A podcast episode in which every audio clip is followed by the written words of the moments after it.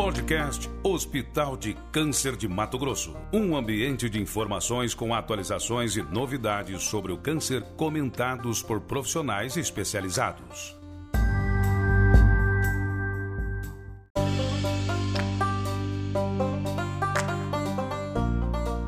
Olá a todos, sejam bem-vindos mais uma vez ao podcast do Hospital de Câncer de Mato Grosso. Eu sou Araceli Leite, diretora do Núcleo de Ensino e Pesquisa do Hospital de Câncer de Mato Grosso, e hoje nós estamos aqui mais uma vez para passar aí conteúdos de qualidade sobre câncer. E hoje o nosso assunto vai, vai ser um bem, bem bacana e será sobre o impacto emocional no momento do diagnóstico de câncer de mama. Para conversar um pouquinho com a gente, eu convido a Erluce Delmondes, ela é psicóloga há 21 anos aqui no Hospital de Câncer, ela é pós-graduada em cuidados paliativos pelo Hospital Sírio-Libanês e ela é psico-oncologista. Seja bem-vinda, Erluce. E aí, Erluce, nós vamos falar um pouquinho aqui sobre esse assunto que lida aí com o nosso emocional, né? Como esse paciente chega para você? Conta um pouquinho para nós aí da sua experiência. Bom dia a todos, é um grande prazer poder estar aqui com vocês e compartilhar um pouquinho dessa nossa vivência aqui no Hospital de Câncer junto a, a esses pacientes com câncer de mama. Realmente é um grande impacto na vida de alguém que recebe um diagnóstico, que tem um uma perspectiva de planos para a sua vida e naquele momento todos os planos, todas as suas seus sonhos, as suas expectativas, elas são frustradas. E então a gente recebe um paciente desorganizado, choroso, entristecido, com muitos medos, muita ansiedade, e é o momento onde a gente pode começar uma reorganização nesse momento do diagnóstico, mostrando para o paciente que as expectativas são boas, as chances de tratamento são muitas. Hoje o câncer de mama é o, é o tratamento que mais se tem em medicação. Os pacientes conseguem evoluir de uma forma muito satisfatória. Então a gente começa a trabalhar essa reorganização diante do caos. Né? Porque a gente, diante da, daquilo que se quebrou, do, do que se do que se recebeu enquanto notícia de uma não é, de uma quebra de uma, de uma expectativa, a gente consegue perceber o caos e a gente começa a montar de novo uma nova estrutura para o enfrentamento desse diagnóstico. É, isso daí é uma coisa que impacta muito, né? Não só entre os pacientes, mas no meio familiar, no meio profissional, pessoal, né? E o que, que eu, é, eu acho que é interessante a gente entender como é que chega. É, existe uma diferença das expectativas ou do perfil emocional do paciente que tem um diagnóstico de câncer de mama mais jovem em relação àqueles que já têm uma, é, uma idade mais avançada? Como é que o jovem recebe? Como é que a mulher mais jovem recebe esse, esse, essa informação do diagnóstico de câncer em relação a uma idosa? É, na verdade, existe uma grande diferença, né? O, o, jovem, a pessoa que tem mais vida, ela ainda continua nutrindo seus sonhos. E ela encara o tratamento de uma forma muito mais ousada. E isso acaba refletindo no próprio prognóstico dela. Então, ela, ela consegue ter uma autoestima melhor, ela tem expectativa, a maioria delas tem filhos, consegue olhar para os seus filhos e ver neles a, a necessidade de estar vivo, de continuar lutando, de, de reconstruir sonhos. E o idoso, ele percebe que, que parece que não tem muita expectativa, já viveu o suficiente, encarar essa doença não é algo fácil, não estou afim. Então ele se desorganiza e tem dificuldade de se reorganizar emocionalmente.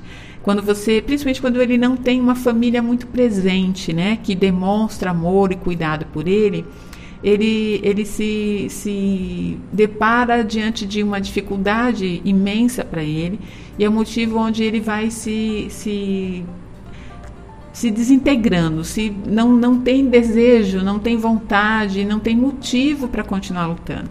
Então ele não tem projetos para a vida futura, porque ele acha que já realizou tudo. Diferente daquele mais jovem que ainda tem planos para ser realizado e a expectativa dele aumenta. Então a gente percebe que nesse momento o diagnóstico ele, ele traz essa diferença. Aquele mais jovem ele tem mais desejo de continuar vivendo e realizar seus sonhos. O idoso acha que é o fim mesmo, que ali se encerra a sua carreira. Então, o paciente jovem, né, a paciente jovem que recebe esse diagnóstico, ela tem aí um, uma vontade, né? Então, é, é é assim, mais benéfico, né, digamos, é, que essa paciente ela consegue então levar um tratamento mais a sério, ele consegue, ela consegue seguir esse tratamento em relação ao idoso que a gente percebe que tem aí uma evasão do tratamento, uma desistência do tratamento, a, possivelmente, né, e quase que com certeza, por conta aí do emocional mesmo abalado por essa desconstrução de sonhos e de expectativa de vida. Então, isso, será que a gente pode falar que existe então um medo é, no diagnóstico, do diagnóstico? Como é que você consegue perceber isso nos pacientes que você atende? Então, o medo, na verdade, ele sempre está presente. Não temos como né, dizer que ele não, não apareça em nenhum momento. A, aquilo que, que nós desconhecemos sempre nos traz é, medo, né? Medo da quimioterapia, medo de ficar sem cabelo, medo do emagrecimento, medo do sofrimento, né? O que, que vem pela frente, como é que eu vou encarar tudo isso? E nós enquanto seres humanos, somos providos né, de recursos de defesa. E o medo acaba sendo um recurso de defesa no momento em que eu me vejo ameaçado. Mas no decorrer do processo, do, do, tratamento, ele vai entendendo que ele consegue superar essas dificuldades que são propostas no caminho. E essas dificuldades acabam sendo, na verdade, é, motivos para continuar lutando. Né? Então, o medo, a partir do momento que eu desconheço, mas a partir do momento que eu come, começo a li, me lidar com ele, ele acaba sendo meu maior aliado, entendeu? Porque diante dessa situação eu posso ter medo, mas eu posso enfrentar o medo, né? Tantos outros enfrentaram, porque eu não vou enfrentar. Então, ele acaba sendo meu aliado para que eu possa defender a minha própria vida. Então aí é, o medo muda, né? E aí eu tenho medo de, de na verdade, não fazer o tratamento e morrer, é, abandonar o tratamento, né? É, de não poder fazer a quimioterapia por um motivo ou outro.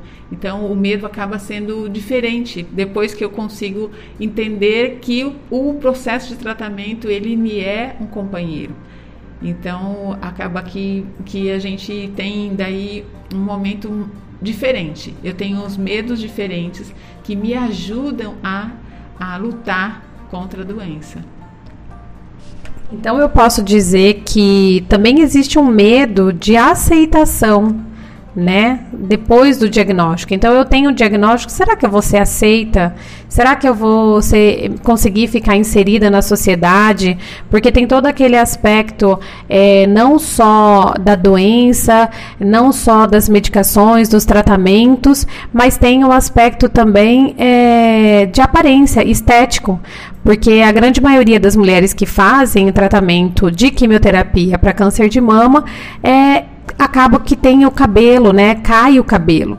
E aí, essa estética para a sociedade é uma coisa que assusta ainda. Mesmo que as pessoas digam que não tenha preconceito, que não, que aceita, mas como é que é trabalhada essa aceitação perante a sociedade dessa mulher com o diagnóstico do câncer de mama?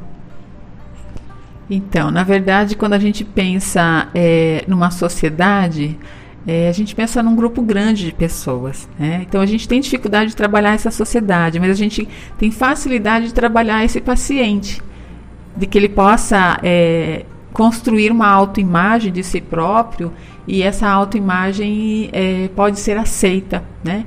Então ele vai começar a se ver como uma pessoa que não tem cabelo, ou não tem a mama, ou tem uma cicatriz na mama, mas que consegue amar a si de forma que ele consiga enfrentar essa resistência social. Né? Chegar num restaurante, numa festa e poder encarar essas pessoas de uma forma altiva, de uma forma que ele consiga é, mostrar que ele continua sendo ele. Né? Então a gente trabalha a essência dessa pessoa. O que você tem de mais bonito. Né? E aí ele vai percebendo que o cabelo, uma cicatriz ou a falta dessa mama, ela é apenas um acessório e que ele tem muito mais coisas importantes, valores pessoais, valores morais, né? Valores de si mesmo, beleza interior, que ele pode começar a perceber. Então a gente não consegue mudar a cabeça de milhares de pessoas, mas a gente consegue mostrar para alguém que está num tratamento desse que ele é especial, que ele tem o seu valor próprio e que esse valor é algo que, que ninguém tem. E essa é a, é a estratégia que a gente usa para que ele possa enfrentar esse preconceito social.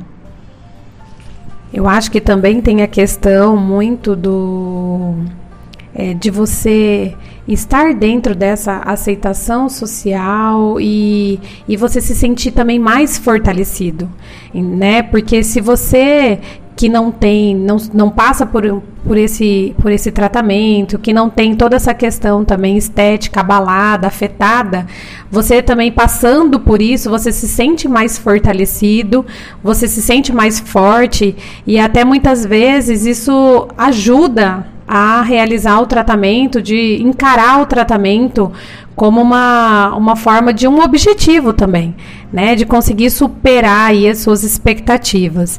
E também existe é, o que a gente percebe aqui na nossa realidade, né? Nós é, somos um hospital de referência de câncer no Mato Grosso e como o Mato Grosso é um estado muito grande, né? E nós temos aí é, cidades que são muito distantes, até 1.500 quilômetros, né? Afastada da capital. Como é que fica o impacto emocional também desses pacientes que moram num local muito distante e que precisa se afastar da sua casa para realizar esse tratamento é, numa cidade que ele não conhece ninguém, que é tudo desconhecido, que tudo é novo. Como é que, como é, que é trabalhado isso com o paciente? É, na verdade, o nosso estado ele é gigantesco, né? E nós aqui na, no Hospital de Câncer temos esses pacientes muito presentes aqui. E a gente percebe que essa fragilidade, né, da ausência da família, das pessoas que, que são conhecidas por ela, ela traz esse impacto também emocional de da pessoa começar a se sentir é, longe do ninho, né? Ela tem uma sensação de que ela não está no lugar que ela deveria estar, que é a cidade dela, que é a família dela. Então, é, o que a gente, a gente consegue é, no momento a gente consegue ajudar com o quê? Mostrando para ela que esse tempo vai passar e que ela vai conhecer pessoas também tão, tão, tão importantes como alguém da família dela.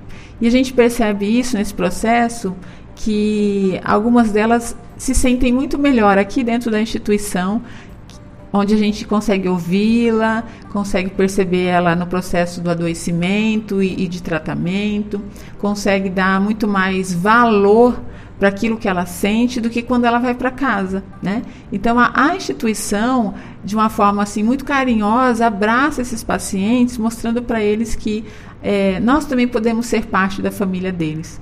Né? Então, e essa troca que a família às vezes não tem capacidade de entender o que ele vivencia aqui na instituição.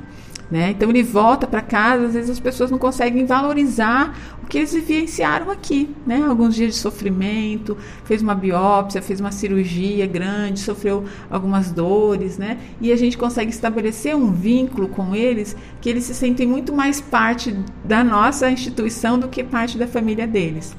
Mas isso é algo assim que tem que ser é, muito trabalhado, né? Porque ele tem que se sentir acolhido dentro da instituição, se sentir amado pelos profissionais, se sentir parte, né, desse processo todo que é o tratamento do câncer. Então isso não é só o psicólogo que tem que fazer, é a pessoa da recepção, é o, o nutricionista, é o técnico de enfermagem, todo mundo tem que entender que ele é parte desse processo também para o cuidado do paciente. Nossa, isso é muito importante, né? Então, é, eu já tive pessoas na família com câncer de mama e muitas vezes eu percebo que um, um, um dos impactos emocionais é, que, que, que o paciente relata é que às vezes a família, no intuito de ajudar, acaba atrapalhando.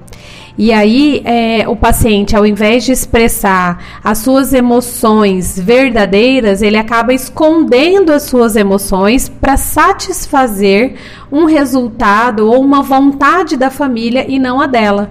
Então, fala um pouquinho para nós sobre isso, Erluce. É, na verdade, existiam algumas coisas veladas, né? Principalmente aquele paciente que está muito só dentro da instituição, que a família não, não consegue participar desse cuidado, né? Eu, na verdade, já, já encontrei várias, várias mulheres, né, sem acompanhante na sua consulta, e onde elas recebem as notícias difíceis sozinha, onde elas passam pela quimioterapia sozinha.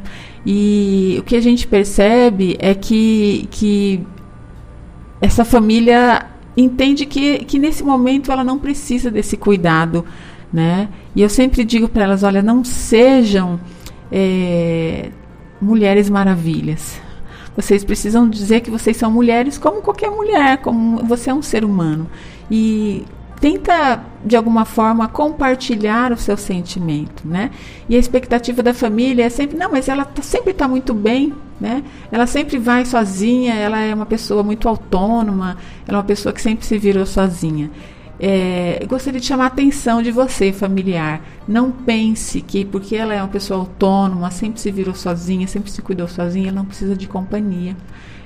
Na maioria das vezes ela gostaria de compartilhar esses sentimentos, mas ela não encontra espaço.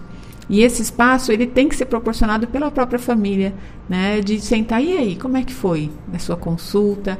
Como é que, que o médico disse? Né? De uma forma carinhosa, de uma forma realmente uma escuta bem empática, né? Que realmente você tem desejo de saber o que está acontecendo com aquela pessoa, não como ah foi tudo bem, né? Então assim uma coisa distante, algo que não tem significado para você. Mas na maioria das vezes elas precisam de contar de como está acontecendo e o que está acontecendo. Eu já recebi algumas pacientes que disseram para mim assim: você é a única pessoa onde eu posso contar tudo que eu estou sentindo, né? É claro que, que a sala do psicólogo ela é um momento especial, mas ela poderia ter mais outras pessoas com quem contar, uma irmã, uma boa amiga, um, um esposo, por que não? Então a família precisa entender esse momento de cuidado também e se abrir para isso. Olha, que, que conversa boa, tô aqui, gente, não quero acabar, mas a gente precisa encerrar esse assunto e eu queria assim que a Erluce desse, é, fizesse uma fala de encerramento para com, com assim, é, alguma, com uma alguma uma fala que, que possa orientar essas pacientes no momento do diagnóstico, algumas dicas, né? Alguma, não sei se seria dica, mas eu acho que alguma orientação realmente, né? Uma fala de aconchego, de conforto para essas mulheres que estão recebendo agora o diagnóstico de câncer de mama e também para os seus familiares, né, para saber como lidar com esse momento tão delicado que essas mulheres ou o homem também, né, com o diagnóstico de câncer de mama pode receber. Então, é, uma mensagem que eu gostaria de deixar para vocês, uma palavra, é que não perca a esperança. Por mais que as situações sejam difer diferentes, adversas contra você, não perca a esperança do tratamento, não perca a esperança na sua família, acredite nos seus sonhos. E, na verdade, tudo isso vão ser molas para que você consiga superar toda essa dificuldade, né?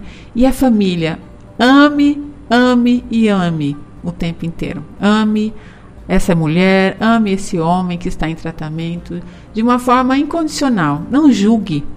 as atitudes que ela fez lá atrás. Ah, mas ela não procurou cuidado antes, ela nunca ia no médico, ela sempre estava muito saudável, ela não gostava de se cuidar. Não julgue.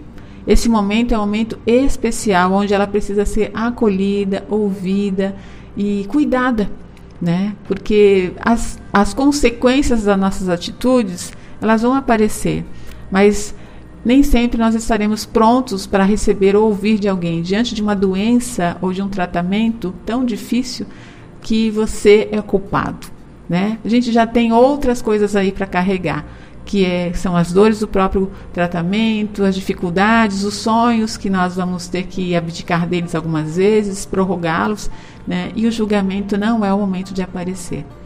Ame a sua família, ame o, o seu o seu querido que está em, em processo de adoecimento e seja amado, com certeza ele vai te amar também. Muito bom, muito bom mesmo. Erluce, agradeço de coração a sua presença aqui, a sua disponibilidade em estar falando um pouco sobre esse assunto que é muito importante. Esse assunto que também não deve ser discutido somente no período do Outubro Rosa, né, que é o mês de conscientização e prevenção do câncer de mama, mas o ano todo, né? O diagnóstico não para e o recado que a gente deixa aqui é que procurem um médico, qualquer alteração mamária que você tiver, procure um médico, um especialista que possa te orientar e o diagnóstico precoce é o melhor tratamento. Muito obrigada a todos vocês que estão aí conosco ouvindo o nosso podcast e convido você para estar tá aí ouvindo as outras é, as outras falas, né, os nossos temas aí que são muito importantes e relevantes. Divulguem o nosso podcast do Hospital de Câncer de Mato Grosso e até uma próxima.